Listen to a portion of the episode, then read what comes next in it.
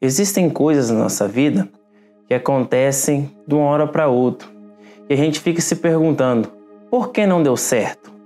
E existem pelo menos três coisas que a gente faz quando isso acontece: a gente aceita, a gente reclama ou a gente reage. Quando a gente aceita, a gente cruza os braços e aceita a situação, aceita porque não deu certo, aceita porque não aconteceu.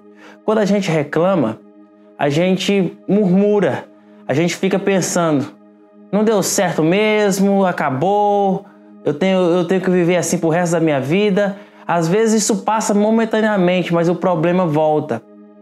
Mas reagir é a melhor solução. A Bíblia diz no livro de Mateus, no capítulo 7, que quando a gente bate, a porta se abre. No livro de Jeremias, no capítulo 33, no verso 3, diz que clama a mim e responder-te-ei.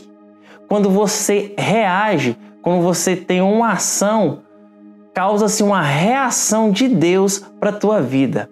No ano de 2020, reaja, faça algo, saia da sua comodidade e mude a sua vida. Deus tem bênção para você. A Bíblia diz que clama a mim e responder-te-ei.